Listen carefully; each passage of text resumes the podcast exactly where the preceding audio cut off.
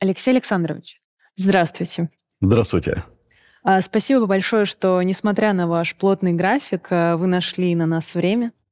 И я с вами, как с директором Института стран Азии и Африки, с профессором э, и большим экспертом по Китаю, хотела обсудить экономику Китая, российско-китайские отношения, противостояние Китая и США и интересы в Африке всех вышеперечисленных стран. А давайте начнем с экономики Китая. А, сейчас э, экономика Китая растет медленнее, чем от нее ожидали. Как вы считаете, как Китай может выйти из этой ситуации? Китай сейчас находится на периоде смены моделей. Э, старая модель, которую мы называем Дэн Сяопиновской моделью, которая была, э, в общем, достаточно проста, хотя многогранна, она себя исчерпала. Это нормальный процесс. Она базировалась на дешевой рабочей силе, на том, что в Китае много, даже переизбыток населения. Она базировалась на том, что десятки, если не сотни крупных компаний вкладывали в Китай, и, в общем, каждый стремился создать в Китае свое представительство. Это было главное. И в этом смысле в Китай приходили не только деньги, но и технологии, переподготовка кадров. И, честно говоря, весь мир рассматривал э, Китай как огромную мировую фабрику, которая до конца, как говорится, своих дней будет производить для всего мира самые разные продукты, от очень простых до очень сложных. Но получилось несколько моментов нет до учета внутренней модели развития Китая. Во-первых, Китай не хотел быть все время мировой фабрикой. И он шел по своим лекалам, по своим э, стандартам. Когда накопился целый ряд внутренних проблем, Китай попытался перейти на другую модель. Самый главный момент, что произошло? Ну, во-первых, Китай стал дорогим. Э, в Китае средняя зарплата по прошлому году 1300-1400 долларов в месяц. Э, чтобы можно было сравнить, например, это процентов на 50 э, а то и больше, чем в любой другой азиатской стране, кроме Южной Кореи и Японии. Поэтому размещать заказы в Китае не так выгодно. Второй момент, конечно же, в Китае есть большая социалка, то, что раньше этого не было. В Китае многие получают пенсию, практически все. Почему-то распространено такое мнение, что в Китае нет пенсий. Их много. И пенсия в среднем, например, для городского жителя, это около 40-50 тысяч рублей. Честно говоря, больше, чем в России. И в этом плане это же тоже большая нагрузка на бюджет. И население постарело. Когда-то в Китае было огромное число избыточного населения, и в этом плане э, Китай долгое время пытался сократить население, сократить прирост населения, и он этого добился. Но добился не э, экономическими способами, а скорее естественными. Население стало городским. 65% китайцев живут в городах. Когда Дэн Сяопин начинал свою перестройку, так называемый период реформы открытости, э, в городах жило, жило всего лишь 20% населения. Поэтому э, можно было рожать детей, как обычно делалось до первого мальчика. Дети воспитывались бабушками и дедушками. Была вся такая большая одна деревня. Сейчас городские жители в Китае живут точно так же, как в любых других странах мира. Они идут на работу, им надо обязательно куда-то, где-то оставить ребенка. Детские сады формально бесплатные, но, как и у нас бывает, надо доплачивать. Да идет и конкуренция за то, как ребенок одет, как он воспитан. То есть ребенок – это убыточная э, расходная часть. И в этом смысле оказывается, что в целом в Китае многие семьи решают иметь только одного ребенка, а не двух и не трех. Изменились нравы, изменился Китай, изменилось потребление. И 40 лет развития – это совсем другой Китай. Более того, э, коронавирус очень серьезно ударил по Китаю с точки зрения локдаунов – очень многие компании закрылись, какие-то ушли в онлайн, э, ритейл э, и такой офлайновый тоже ушел. Если вы сегодня посмотрите на китайские супермаркеты, они полупустые. Раньше нельзя было протолкнуться. Сегодня многие покупают все с гаджетов и не выходят на улицу. Изменилось... В Вичате все. Все в Вичате, конечно. Вичате, в массе этих э, онлайновых платформ. И потребление полностью изменилось. И это все создало целый ряд напряженностей. Ни одна из них не является критической. Это не кризис ни в коем случае, но это, э, безусловно, проблема. Китай это предполагал. Идея была перейти с модели массового товарного производства на модель высокотехнологичного производства. Но это сделать не так просто, потому что нужны рынки сбыта. И вот как раз тогда, это начинается с приходом Си Цзиньпина в 2013 году э, и продолжается до сегодняшнего дня, Китай пытается вывести на внешний рынок, точнее пытался, э, большое число высокотехнологичных компаний, известных Huawei, ZTE, Lenovo, э, Tencent, э, Alibaba и так далее. Это не просто э, какие-то производственные компании. Это монстры, которые охватывают э, массу областей рынка. Это экосистемы, которые предлагают вам все от э, новых микрочипов до э, системы заказа такси, ритейла, WeChat, это как раз Tencent и так далее. И все шло хорошо, пока вообще-то не начались антикитайские американские санкции. Потому что это самый емкий рынок.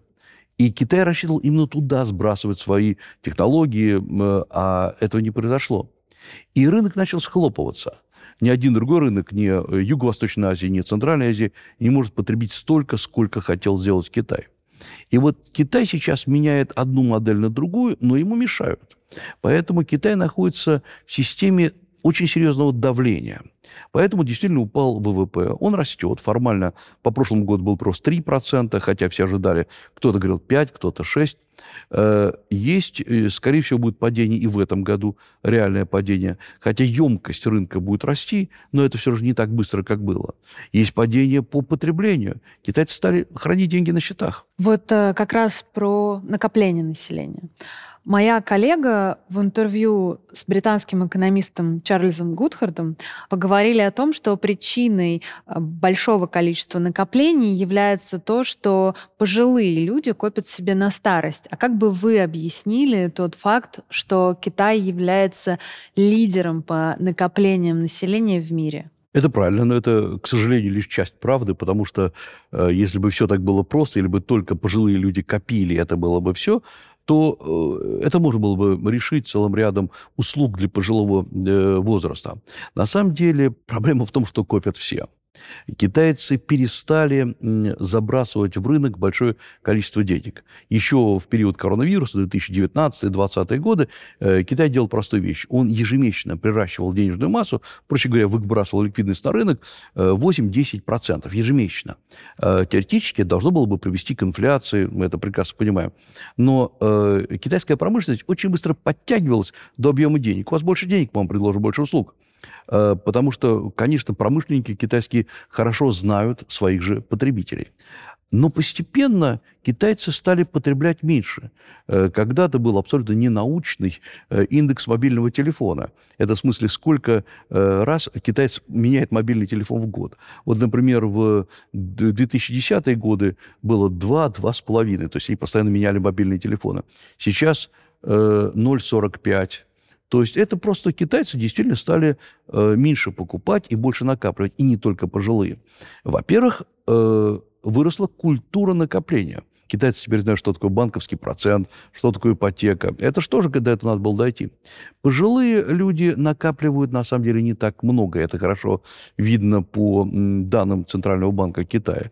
И не они являются основными держателями денег. Основными держателями денег является средний класс. Это почти 400, 420 миллионов человек, которые копят для больших покупок, но не знают, куда вложить. С пожилым населением вопрос правильный. Сегодня в Китае точнее, к 2030 году в Китае будет 300-320 миллионов неработающих пенсионеров. Э, и в этом смысле, например, задолженность э, китайских э, фондов, пенсионных фондов, Центрального фонда перед региональными, проще говоря, то, что трансфертами перечисляется в провинции, почти триллион долларов. Э, и сегодня э, китайские пенсионеры – это же не просто дедушки и бабушки, которые где-то там сидят, это очень активные люди. Они, они знают, что такое здоровый образ жизни, они знают, что такое фитнес-румы, они занимаются джогингом, даже не тайдисюань. Они являются потребителями, но в очень узкой своей сфере. Э, как Китай пытается из этого выйти? Прежде всего, Китай сейчас обсуждает очень жесткую, на мой взгляд, вещь. Это возможность отрицательного процента по депозитам, по вкладам. Э, когда-то к этому прибегала Япония, э, чтобы люди выбрасывали деньги на рынок, не помогло. Э, второй момент. Китай идет на, на развитие так называемой серебряной экономики. Это экономика для пожилых людей, у которых волосы уже серебряного серебристого цвета. Это самые разные услуги. Звучит очень красиво. Ну, китайцы умеют подавать. И, э, то есть это специально для вас. Это такой адресный продукт. И в этом плане, например, не только китайские компании, но и западные компании активно приходят на обслуживают этих пожилых людей. Это э, особые клубы, э, специальные медицинские услуги, услуги, это entertainment какой-то. То есть это огромная экономика. На самом деле вытянуть деньги с банковских счетов очень сложно, потому что люди тратят тогда, когда у них есть э, вера в будущее. А вот это пошатнулось. И поэтому главная проблема не в том, что некуда потратить. Главная проблема – боязнь потратить. Э, что произошло с китайским рынком недвижимости? Буквально на наших глазах несколько месяцев назад две крупнейших компании, в том числе Evergrande, крупнейшая в мире компания по недвижимости, рухнули, потянув за собой рынок в 300 миллиардов долларов. Это общий объем долгов. И э, оказалось, что это не просто строительство, это масса заводов, фабрик, железобетонной конструкции. И э, люди теперь боятся вкладывать и в недвижимость, а это был основной показатель потребления. Поэтому Китай не будет теперь пытаться просто увеличить потребление, вытянуть деньги из людей. Э, Китай пытается наращивать международную диджитализацию экономики. Это правильный очень момент, потому что когда старая модель не срабатывает, когда ну, все уже, все истощилось, надо делать что-то новое, абсолютно не нестандартное. Вот чем хорош Китай? Не тем, что он не ошибается. Он постоянно ошибается, и китайские экономисты ошибаются. Э, он хорош тем, что он очень быстро исправляет свои ошибки. Потому что рыночное сознание, оно требует поиска постоянных, постоянных новых методов. Си Цзиньпин буквально меньше месяца назад объявляет, что нужно развивать э, цифровой шелковый путь. Вот если раньше вы физически должны были товар принести куда-то из э, Уханя в, в США, Э, то есть потратиться на перевозку, на производство, на страховку товара, не проблема. Теперь давайте цифровой шелковый путь, единая система интернета, быстрейшие поставки, онлайн, онлайновые услуги, онлайновые э, курсы и так далее. Вот Китай готов проспонсировать это и, по сути дела, взять под себя огромный сектор цифровых услуг. И Китай будет вкладывать, он не требует сразу денег. Так же, как с обычным шелковым путем. Китай вкладывал в дороги, в железнодорожные пути, в порты, и потом постепенно это потреблял. Вот сейчас будет то же самое с цифровыми услугами. Еще очень хорошее свойство Китая, на мой взгляд, это возможность мыслить наперед. То есть они как раз э, с горизонтами планирования работают гораздо лучше, чем мы. И мне кажется, у них такая последовательная стратегия. Они ее придерживаются, что они вкладывают сейчас в то, э, что будет через 10 лет.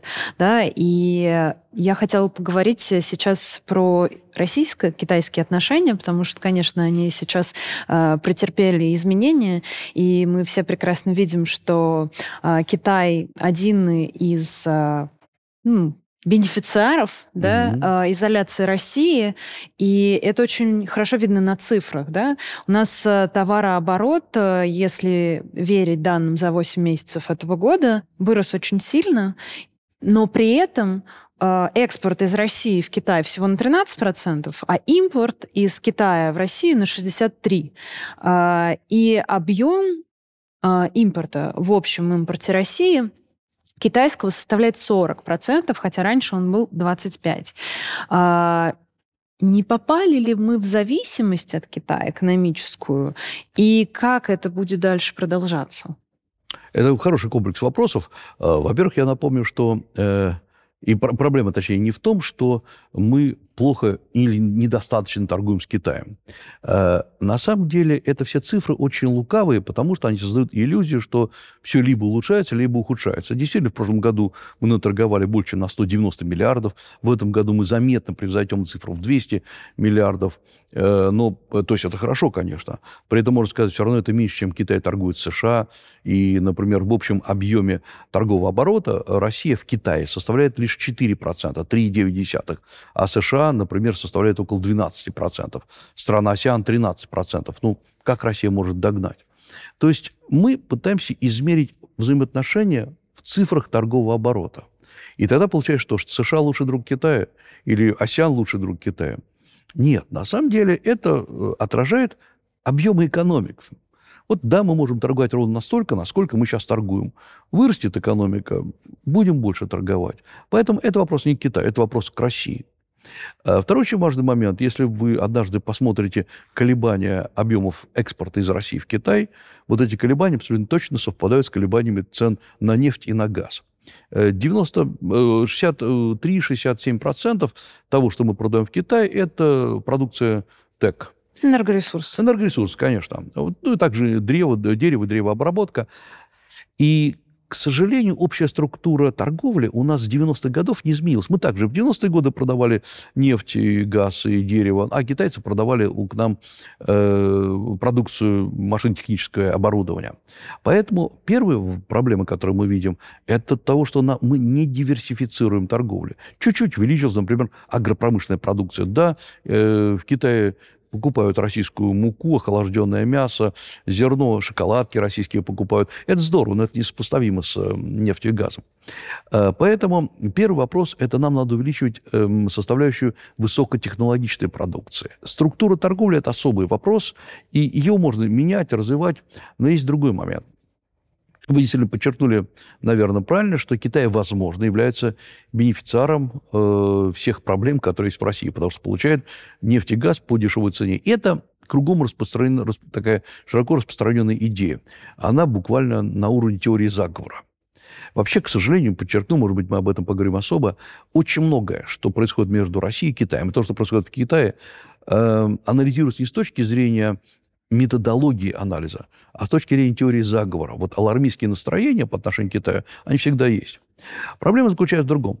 Проблема в том, что России, э, что Китаю крайне невыгодно серьезное ослабление России. Потому что Россия – это единственный серьезный крупный партнер Китая в области политики. Вот если устранить э, каким-то образом виртуально Россию из общей конфигурации международных отношений, попробуйте себя спросить, а кто еще вообще серьезно поддерживает Китай, кроме России? Кто поддерживает все решения Китая в ООН, в Совете Безопасности ООН. Э, да, есть страны, которые любят Китай, которые, строго говоря, находятся на подкормке у Китая. Есть страны, куда Китай вложил миллиарды долларов, больше, чем в Россию. Но они любят то, что называется, за деньги. У России с Китаем внезапно обнаружилось некое нравственное э, целеполагание и совпадение.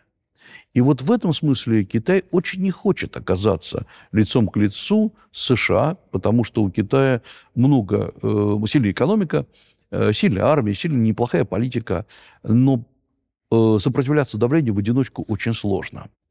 Э, психологически Россия готова сейчас воевать там со всем миром, отстаивая национальные интересы.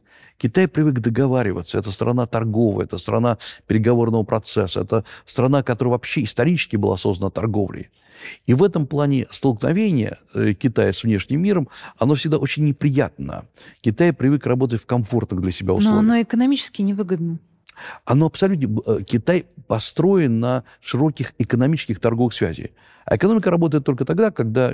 Торговля работает тогда, когда нет военных действий.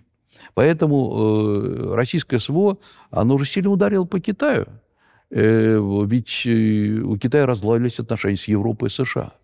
У Китая был очень серьезный выбор, э, куда пойти. Они могли бы сказать, вы знаете, мы осуждаем, мы считаем, что во... любые военные действия плохи, поэтому э, мы должны ограничивать Россию. Вот до какого-то момента мы дружили, но сейчас Россия перешла черту. Можно было бы так сказать. И тогда бы отношения Китая, США, торговля с США, торговля с Европой отлично развивались и развивался бы, э, возможно, путь в Европу более выгодный поставок китайских товаров. Но Китай сделал для себя очень болезненное, очень серьезное решение. Китай занял позицию, которую можно назвать пророссийским нейтралитетом.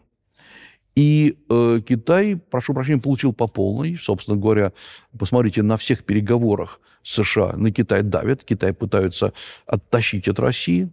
Но почему, очень важно понять, э, почему Китай вообще принял такое решение.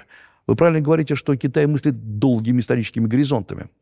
Вот сегодня в тактическом плане, с точки зрения простого торговца, выгоднее дружить с США, Китаю. Самый емкий рынок, самые большие технологии. Э, выгоднее дружить с э, Европой, с Австралией, Новой Зеландией, куда, собственно, и шли в основном китайские товары. Но Китай мыслит на десятилетия вперед. Китай не может оставаться в рамках той экономической мировой модели, которую создали США. Китай же жил за счет нее. Это ВТО, это долларовый оборот евро, оборот евро, это поставки, связ... вообще структура международных отношений была создана э, США. И Китай очень хорошо и воспользовался. Но когда ты пользуешься чьей-то другой структурой, оказывается, что ты просто вторичен, то есть тебе приходится приглашать иностранных специалистов, потому что тебя вписывают в твою систему. И все это было хорошо, когда Китай развивался в 90-е годы. Это все неплохо для, наверное, небольших азиатских стран, у которых нет серьезных рычагов самостоятельности. Но психологически Китай очень заботится о э, национальном достоинстве. Значительно больше, чем мы представляем. Э, события XIX века, когда европейцы пришли в Китай, расчленили его как пирог на части, они оставили очень серьезную травму. Вот эти фантомные боли, э, независимость, восстановить свое достоинство, то, что Китай называет китайская мечта, они сохранились. И поэтому Китай смотрит на Россию не как на торгового партнера. Ну, 4% в торговом обороте – это здорово, но это далеко не все. А смотрит как на э, страну, с которой можно вместе идти в том направлении, которое Китай считает важным. Э, а нам это может как-то помочь? Я к тому, что как Россия может воспользоваться вот а, этой историей. А, во-первых, чтобы пользоваться, нужно иметь э, достаточное количество людей, которые умеют работать с Китаем.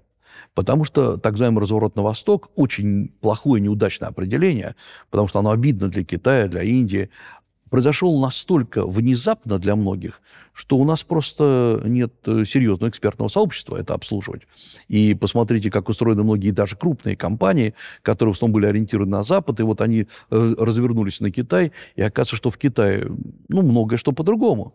И сначала был период эйфории, период э, ожидания, что ну, хорошо, мы с Китаем то же самое будем делать, продавать ему то же самое, что продавали на Запад, или брать от, из Китая товары, которые были на, мы брали с Запада. Оказалось, нет, так не работает, потому что есть национальные особенности рынка, которые надо специально изучать, надо готовить людей, надо, чтобы они говорили на китайском языке, надо, чтобы они умели вести переговоры, чтобы они понимали, э, как образуется там прибыль на территории Китая, как репатриировать э, инвестиции. То есть надо просто заново обучить людей. Это первое, с чем мы столкнулись. И проблема, опять-таки, не в том, что Китай не дружелюбен или, наоборот, дружелюбен. Проблема в том, что мы не, в большинстве своем не умеем пользоваться Китаем. Если брать в стратегическом экономическом плане, на самом деле, опять-таки, проблема не в том, что мы подпадаем в зависимости от Китая. А проблема в том, что как мы воспользуемся теми выгодами, которые мы сегодня получили от Китая. Мы получаем сейчас большую э, массу в юанях, ну, потому что мы торгуем в национальных валютах. Куда ее девать? Хранить в банках постоянно, ее очень сложно конвертировать э, в другую валюту. Так, может быть, имеет смысл, например, путем слияния и поглощений покупать какие-то активы в Китае – и там уже производить что-то для России. Или, например, э, получая большую прибыль от торговли с Китаем, в том числе нефтяную прибыль, может быть, имеет смысл э, вкладывать ее в создание своей промышленности, чтобы уменьшить зависимость. Э, я напомню, с чего Китай поднимался и как этим может пользоваться Россия. Когда-то Дэн Сяопин объявил лозунг под названием «Рынок в обмен на технологии». Вы хотите к нам приходить? Добро пожаловать. Но только приносите нам самые современные на тот момент технологии. И произошло то, что мы сегодня называем локализацией производства. Китайский автопром приходит в Россию, там почти 34-35 компаний пришло. Отлично. Э, только не надо нам э, конструктор Лего сюда привозить. Давайте обучайте наш персонал э, технологиям, менеджменту, и мы будем производить свои заводы. На своих заводах уже свою продукцию. Как Китай когда-то приглашал иностранцев, а сегодня у Китая есть свой автопром. Поэтому вопрос в том, как мы локализуем и как мы переобучаем свои кадры. Вот сегодня Китай – это неплохо, не хорошо. Это шанс. Э, Причем у нас уже набиты шишки на работе с западными компаниями, которые особо-то много чего не локализовали в Россию, ну, кроме э, некоторых компонентов, например, косметики. Поэтому надо уметь работать. В этом смысле э, Китай – это шанс на 5-6 лет. Сумеем перестроиться, будет хорошо. Не сумеем, подпадем в зависимости от Китая. В зависимости от Китая ничем не лучше, и в зависимости от юаня ничем не лучше, чем в зависимости от доллара. Поэтому здесь надо понимать, что надо, надо во-первых, идти дальше и глубже в Азию. У нас там есть и Индия, Вьетнам, Индонезия. Надо уметь и с ними работать. Э, не, не на Китай свет клином сошелся. Ну, а во-вторых, надо перенимать китайские технологии и внедрять их у себя. А как нам привлечь китайские инвестиции? А, Давайте поймем, почему они не привлекаются. Да. Э, у нас накоплен объем китайских инвестиций с 91 года, то есть с момента перенастройки наших отношений, это по разным подсчетам от 40 до 80 миллиардов долларов, там учитывая прямые и непрямые инвестиции. Много это или мало? Вот что, например, в 2017-2016 году э, Китай вложил в США только за один год около 46 миллиардов. У нас, ну, будем оптимистами, 80 миллиардов за все годы. Это очень маленький объем. У нас есть лишь несколько удачных проектов, реально удачных проектов. Это э, Новотек. Новотек, конечно, Арктик-2 и Ямал-СПГ. У нас есть некоторые э, инвестиции Русал, некоторые Лукойл, но это все понятно. Это энергетические ресурсы. Э, почему? Потому что Китай никогда не вкладывает в чистое поле. То есть нельзя сказать, как говорят многие наши бизнесмены, у меня есть площадка для застройки, давайте построим завод и завалим Россию какой-нибудь продукции. Э, Китай так не делает. Китай никогда не вкладывает в Greenfields, то есть с нуля. Он всегда вкладывает в то, что уже существует, работает или очевидным образом имеет эффект. Э, нефть имеет эффект. Э, вот в этом смысле, как следствие, нам надо в массовом порядке начинать людей учить работать со странами Азии, не только с Китаем. И не обязательно изучать китайский язык. Это хорошо. Китайский должен быть на том же самом уровне преподаваться, как, например, английский. То есть он должен быть э, языком интеллигентного человека, который смотрит несколько шире, чем, чем только своя страна. Но есть другой момент. Нам надо э, по-другому преподавать и историю Востока, и э, бизнес, и создавать курсы. И на это уходит время. Главный момент – Э, откуда брать учителей. Вот если мы посмотрим крупные российские компании, некоторые крупные, именно те, у которых есть деньги на переобучение персонала, они уже создали в, в рамках своих корпоративных университетов курсы по переподготовке работы с Китаем. Кто-то уже обучается в Китае 2-3 недели на базе китайских бизнес-школ. Э, наши уже научились не просто принимать какие-то сведения от Китая, а выставлять свои технологические требования, чему надо обучать. Э, это крупные компании, у них есть ресурс. Э, компании среднего и малого бизнеса, они не имеют таких возможностей. Более того, они до конца не понимают, как работать. Вот в этом смысле нужно очень серьезное государственное осознание того, что работать с Азией нам надо учиться. То есть первый рецепт, как, э, что надо делать, это не то, что увеличивать объем торговли, не увеличивать объем чего-то. Надо подготовить количество людей, которые сами будут знать, как работать от малого и среднего бизнеса до государственных э, контрактов. Мы с вами говорили о том, что надо учить китайский. Вопрос где? Китайский надо учить. Надо учить в хороших местах, потому что э, нам чаще всего приходится сейчас переучивать людей, которые где, уже где-то учились. Здесь все очень просто. Есть 5-6 э, учебных заведений, э, которые абсолютно надежно преподают. Это Институт стран Азии Африки, Высшая школа экономики, МГИМО, это Дальневосточный федеральный университет, Санкт-Петербургский университет и гигантская школа подготовки, потому что хорошо учить китайский язык непросто. Ну и, честно говоря, я вам не посоветую учить э, китайский язык по интернету, по каким-то курсам, да, такие попытки есть, но я пока не видел еще ни одного человека, который хорошо бы заговорил. Конечно, есть другой вариант, взять и поехать в Китай. Но, как ни странно, русские люди, которые учат э, китайский в Китае, оказывается, не очень хорошо говорят, потому что методологии нету, а, а практика есть. Поэтому учите в России и езжайте на стажировку в Китай. А какими качествами нужно обладать, чтобы выучить китайский? Терпение. Главное качество – это терпение. Э, терпение, э, способность запоминать, способность повторять. И самое главное – понимание того, что пройдет немало времени, может быть, года три, пока вы выучите какой-то объем информации. Вы будете мучиться и считать, что ничего не получается. И вдруг в один момент, буквально проснувшись утром, вы начнете относительно свободно говорить по-китайски. Поэтому главное – потерпите. Сейчас э, Китай это то направление, куда можно долететь напрямую, и поэтому турпоток растет. А вы, как знаток Китая, куда бы посоветовали поехать и что посмотреть? Помните одну простую вещь, вот куда бы ни поехали, вы как будто приезжаете в другое государство. У каждого района Китая свои особенности, от э, кухни до того, как люди общаются, архитектура. То есть у Китая никогда не бывает монотонным. Если вы хотите э, побывать э, в чем-то относительно экзотическом, но при этом безопасном, езжайте на юг Китая, город Куньмин, город Лидзян, там же недалеко находится знаменитая Шангрилла, э, поэтому вы увидите, как живут, с одной стороны, китайские крестьяне, но при этом побываете пребываете в очень э, хорошем климате. Если же вы хотите побывать в, э, в даосских буддийских монастырях, езжайте в Шаолинский монастырь, в монастырь Хэнань, э, в, в провинцию Хэнань, или это самый центр Китая, или езжайте в провинцию Сычуань. Помните, что там очень острая кухня, но при этом даосские монастыри, медитация. Так что в любом случае, куда бы вы ни поехали, вы всегда получите массу удовольствия. А ваши какие любимые места? Я очень люблю юг Китая и безумно люблю Шанхай, потому что это смесь э, западного шика э, начала 20 века и абсолютно соврем... китайской современности. Вот еще вторичные санкции мы с вами не проговорили. А, мы видим, что иногда китайские партнеры отказываются с нами работать в связи с тем, что они боятся э, вторичных санкций, при этом кто-то а, обходит это. И вот как дальше здесь будет э, развиваться вторичные санкции имеют место быть, то, что называется, это не, не, не шутка. И подавляющее большинство крупных компаний, они действительно опасаются работать с Россией. Потому что ну, у, Кита, у китайцев есть тоже свои иллюзии, свои надежды, что э, их однажды допустят обратно, например, на э, американский рынок, или они работают активно с мировыми рынками, они не хотят быть заблокированы. То есть российский рынок для них не очень емкий, чтобы пожертвовать другими рынками. Но мы видим другой момент. Во-первых, очень много есть компаний второго, третьего эшелона, которые выходят на Россию, то есть которые, э, строго говоря, ну никогда их не пустили бы на американский или на другой рынок, потому что нету сил пробиться, а в России они могут это сделать.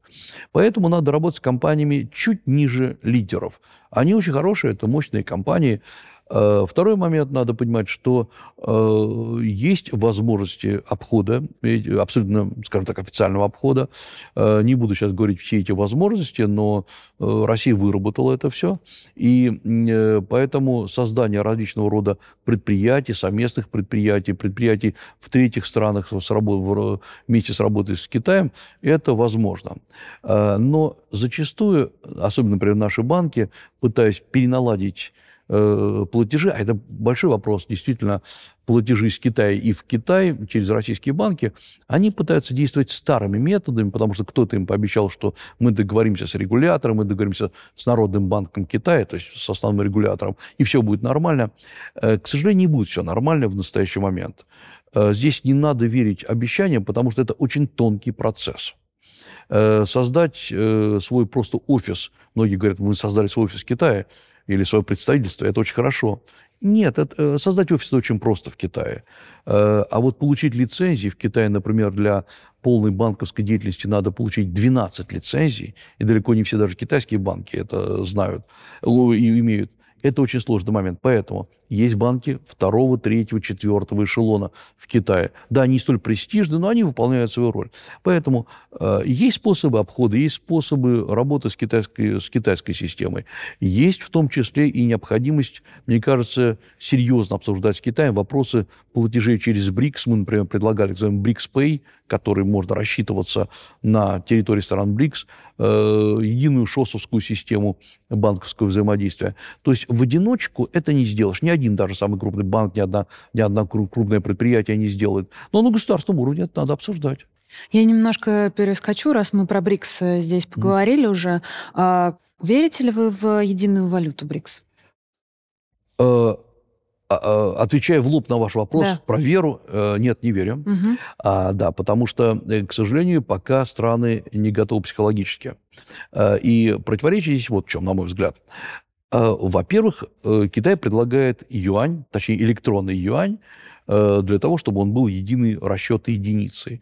Но э, другие страны, например, Индия, очень не хотят юань, потому что у Индии есть свои интересы, зачем поддерживать Китай. Эм, а есть другие предложения. Давайте и разрабатывать совместный пул валют или, например, международные права заимствования. Ну, есть масса э, аналогов. Или тот же самый BRICS-Pay. Э, но здесь Китай говорит, а зачем нам это все? У нас есть устойчивая валюта, обеспеченная большой страной. Вот поэтому э, что выгодно для нас? Для нас выгодна, конечно, валюта, не привязанная к какой-то отдельно взятой стране, Китаю или к Индии, или даже к России. Нам важно, чтобы это была валюта, которая базируется на совокупном потенциале или, на, опять-таки, на международных правах заимствования э, практически всех стран. Но вот когда Россия предложила BRICS-Pay, это хорошая идея, и она технически реализуема. Несколько расчетных кассовых центров, несколько хабов, через которые это обслуживают внезапно это вызвало просто непонимание. Вот в этом смысле я думаю, что должно пройти какое-то время, пока страны набьют шишки, пока не поймут, что быть привязанным только к системе SWIFT – это очень плохо.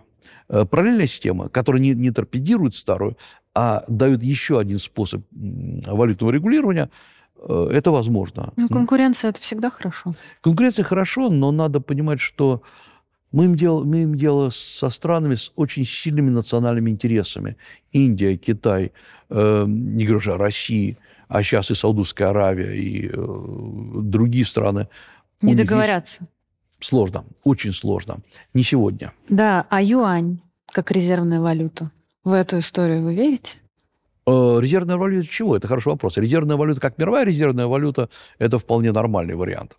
А резервная валюта, которую Россия использует, ну, мы знаем, что сейчас официально почти, по-моему, 90% сделок происходит в юанях между Россией и Китаем. Э, и хотя мы говорим про национальные валюты, будем призна... Э, признаемся честно, это все-таки юань, а не рубль. Я думаю, что чем, опять-таки, плох юань, при всем уважении китайской экономики, это валюта, опирающаяся на экономику отдельно взятой страны. Не надо ее сравнивать с долларом, который просто по-другому построен. Вообще долларовая система построена по-другому. И когда мы говорим, что такое федеральная резервная система в США, как регулируется выпуск долларов, это действительно система, очень сложная система сдержек и противовесов, самая главная система контроля. Юань контролируется Народным банком Китая и решается конкретными людьми в Народном банке Китая. Привязываться к решению отдельных, даже пускай гениальных людей, наверное, не имело бы смысла. Вот поэтому тот даже электронный юань, который зарабатывается, и сейчас идут речи, это та же самая денежная масса, что есть в Китае, там масса М1, М0, или это другая масса, вот как бы параллельная. Э, в конце концов будет решено, что это, наверное, параллельная какая-то система, но привязываться к китайским, э, китайской системе, на мой взгляд, это сейчас небезопасно. Теперь давайте про американо-китайские угу. отношения вернемся. Как вы считаете, потеплели эти отношения или нет? Э, и как будут развиваться события? На мой взгляд, отношения стабилизировались. Они сильно отошли от красной черты, э, и э, они стали теплыми. И вот это возвращение к некой, назовем так, теплоте, оно не произойдет никогда. Оно не будет колебаться, вот будет какие-то девиации. Надо понимать, что есть сущностный характер американо-китайских отношений. Э, это экзистенциальное противоречие – потому что страны претендуют на одно и то же... На лидерство. Миров... Да, на лидерство, мировое пространство. Э, Россия с Китаем не претендуют на одно и то же пространство. Россия с США даже не претендуют на одно и то же пространство. Э, Китай и США идут плечом к плечу и пытаются где-то друг друга обогнать. И речь идет даже не только о неком абстрактном лидерстве. Речь идет о технологиях, которые предлагают страны. Речь идет о том, кто кого опередит в скорости, например, интернета или в новых технологиях работы с ДНК, с э, биотехнологиями. То есть э, это два лидера, которые рванули к одной цели. И поэтому надо понять, что они никогда не смогут помириться, точно так же, как, скорее всего, никогда не смогут торпедировать друг друга. Они вросли. Э, взаимные инвестиции составляют миллиарды долларов. И поэтому будет период охлаждений, период потеплений, но мы должны понимать, что они очень разные. И вот сейчас начинается отход от красной черты. Очевидно, что санкции против Китая, которые вели американцы, ударили и по американской экономике. Это в теории очень, да, на бумажке кажется очень просто, но чего, мы сейчас запретим китайским товарам приходить на американский рынок, и китайцы будут страдать. Да, они страдают. Но при этом, например, американские сельхозпроизводители из Оклахомы, из Калифорнии, из Колорадо, они тоже страдают, потому что они поставляли в Китай массу сельхозпродукции на сотни миллионов, миллиардов долларов. Э, другой момент – это то, что э, разорваны научно-технические отношения. Казалось бы, все, китайцы больше не будут пользоваться американскими достижениями. Так многие американские лаборатории работали в Китае, потому что так дешевле, внедренческий цикл короче. Поэтому не так все просто. И когда американцы сказали, а, не нужно нам Китай, мы все свои наши заводы Apple переместим в Индию, они там теперь будут работать.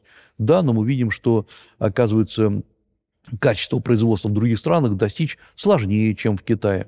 И вот э, страны оказались не готовы к критическому противостоянию. Китай вообще-то к этому не стремился.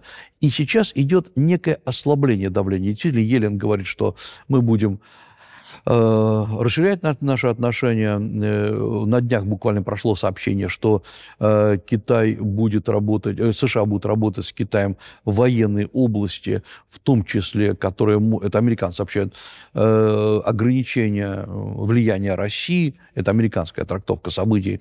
Не думаю, что будет именно так, но, в принципе, действительно, американцы пытаются найти новые подходы к Китаю.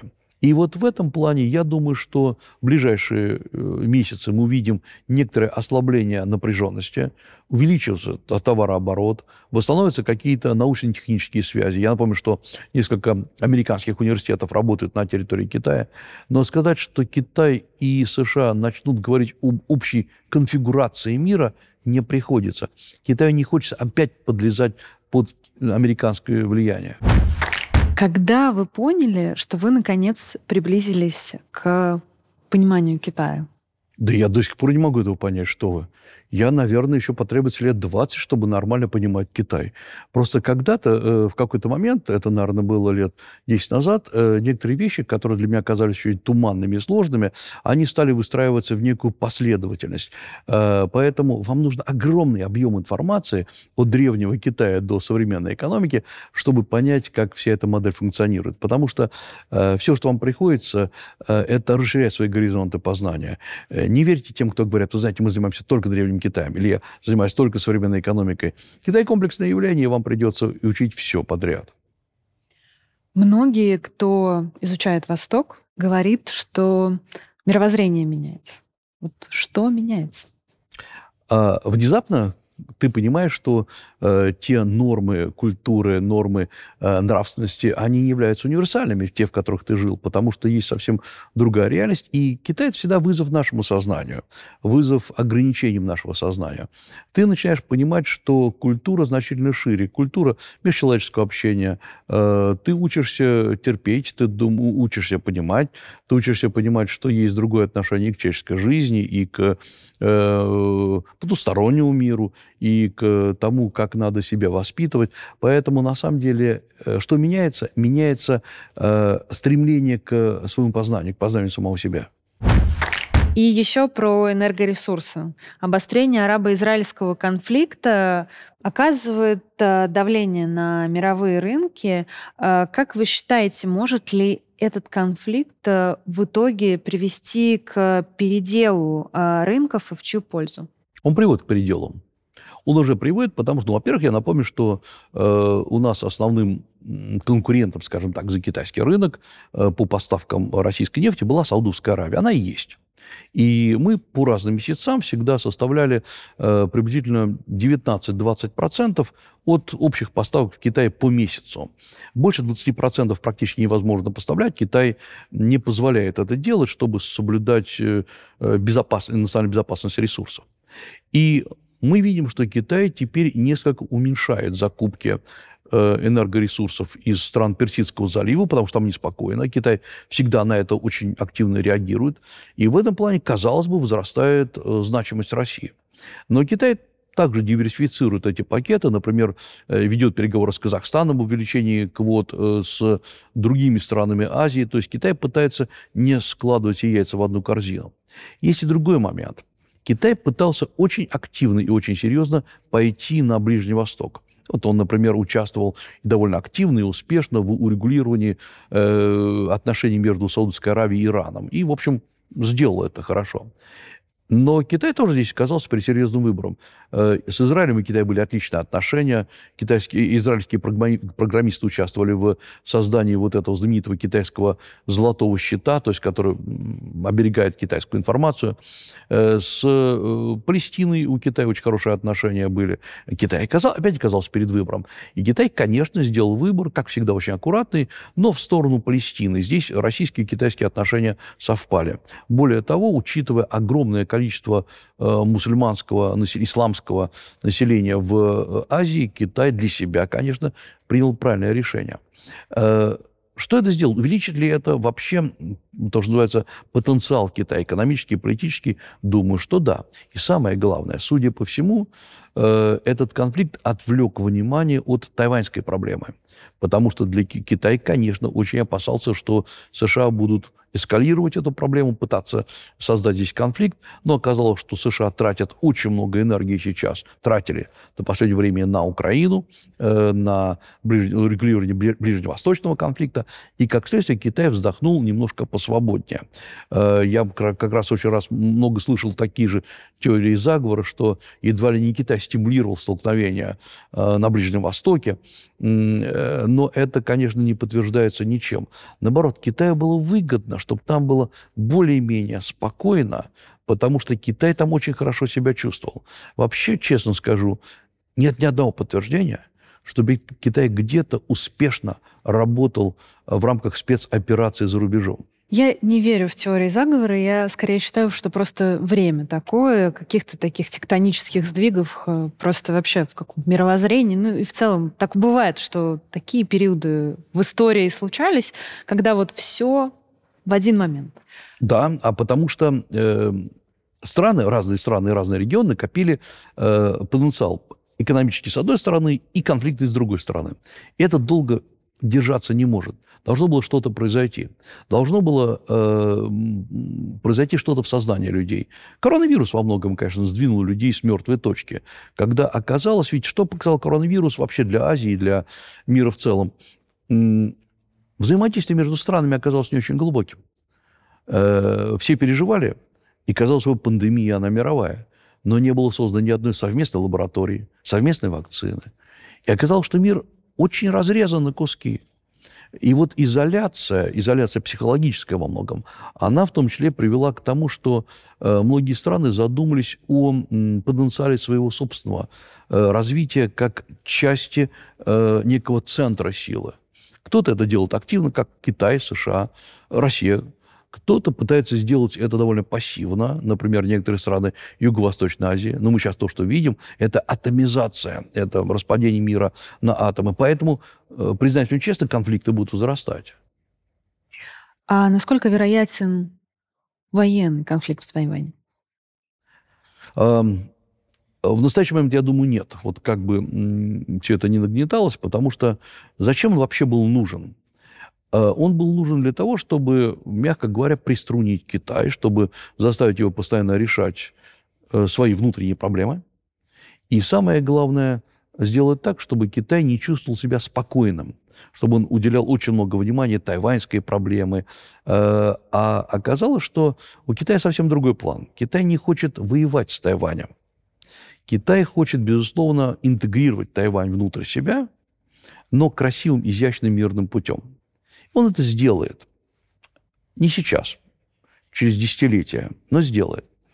А, но США всячески э, пытались показать, что Китай – это плохой партнер. Они испорт... пытались испортить ему имидж, как стране, которая пытается повоевать с Тайванем, пытается свою же провинцию едва ли не разбомбить.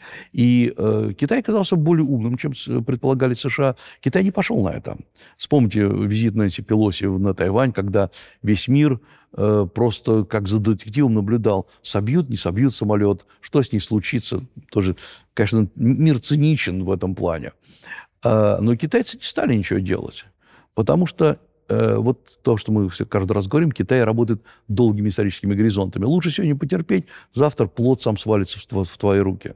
И если подумать, э, как китайцы на долгосрочный период, то меня интересует э, вопрос зеленой экономики, потому что Китай очень много вкладывает в зеленые технологии. Они давно очень а, большую программу а, заявили и очень много денег туда инвестируют. И э, когда когда это повлияет э, на вот этот объем энергоресурсов, которые они не потребляют? Не сегодня. Понимаю, повлияет, что да. не сегодня. Поэтому... А, но вопрос очень правильный, потому что есть, во-первых, официальный план Китая к 2060 году достигнуть, достигнуть углеродной нейтральности. И э, долгое время Китай говорил, что, вы знаете, это значит, что такое долой нефть, долой газ. Мы будем использовать только зеленую чистую энергию, энергию водорода, энергию воды, солнца и так далее. Э, и тут же все китайские провинции стали соревноваться, кто, уменьшит, кто больше уменьшит потребление традиционных видов энергии.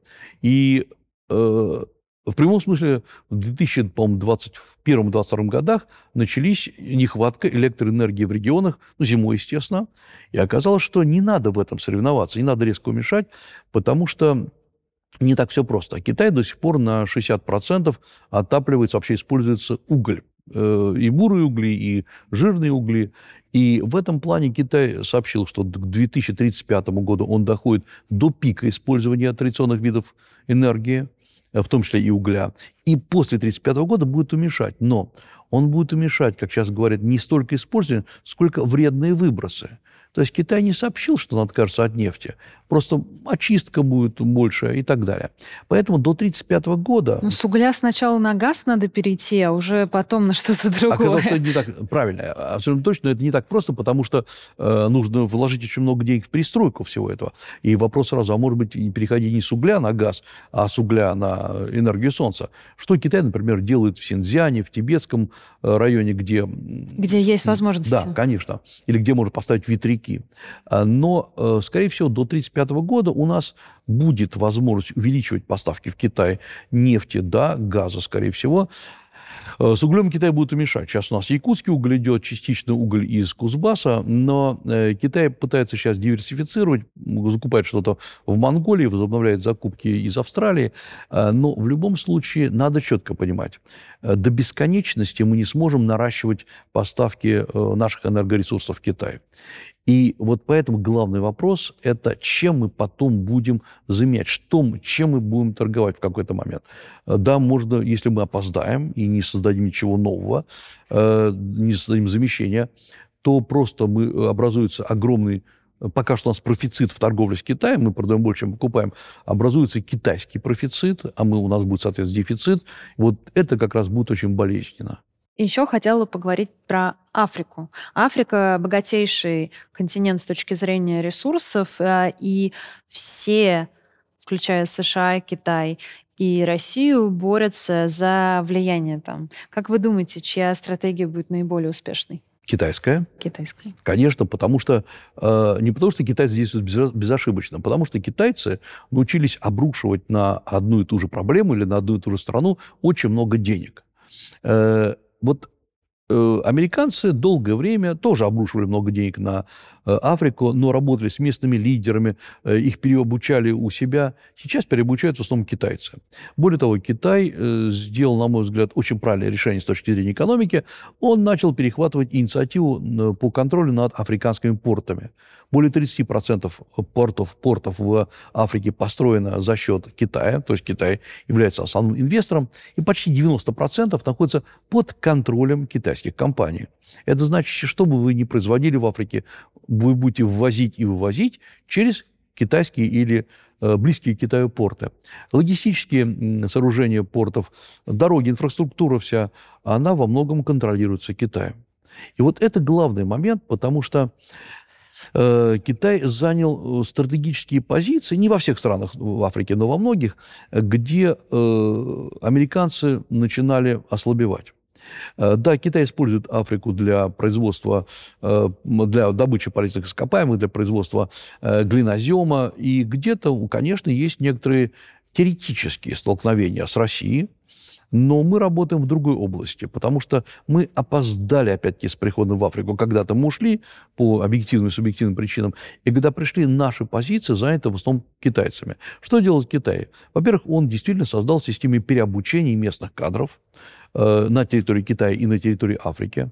Китай активно действует в таких крупных странах, как, например, Нигерия, э, а, как э, страны Магриба.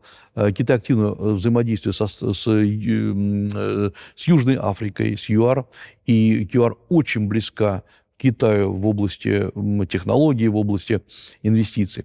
Во-вторых, Китай начинает делать подарки Африке. Строит заводы за свой счет, строит... Долги цел... не прощает. Долги? Нет, Китай никогда не прощает долги, это правильно. Он, наоборот, накапливает эти долги, потому что всегда можно было привлечь.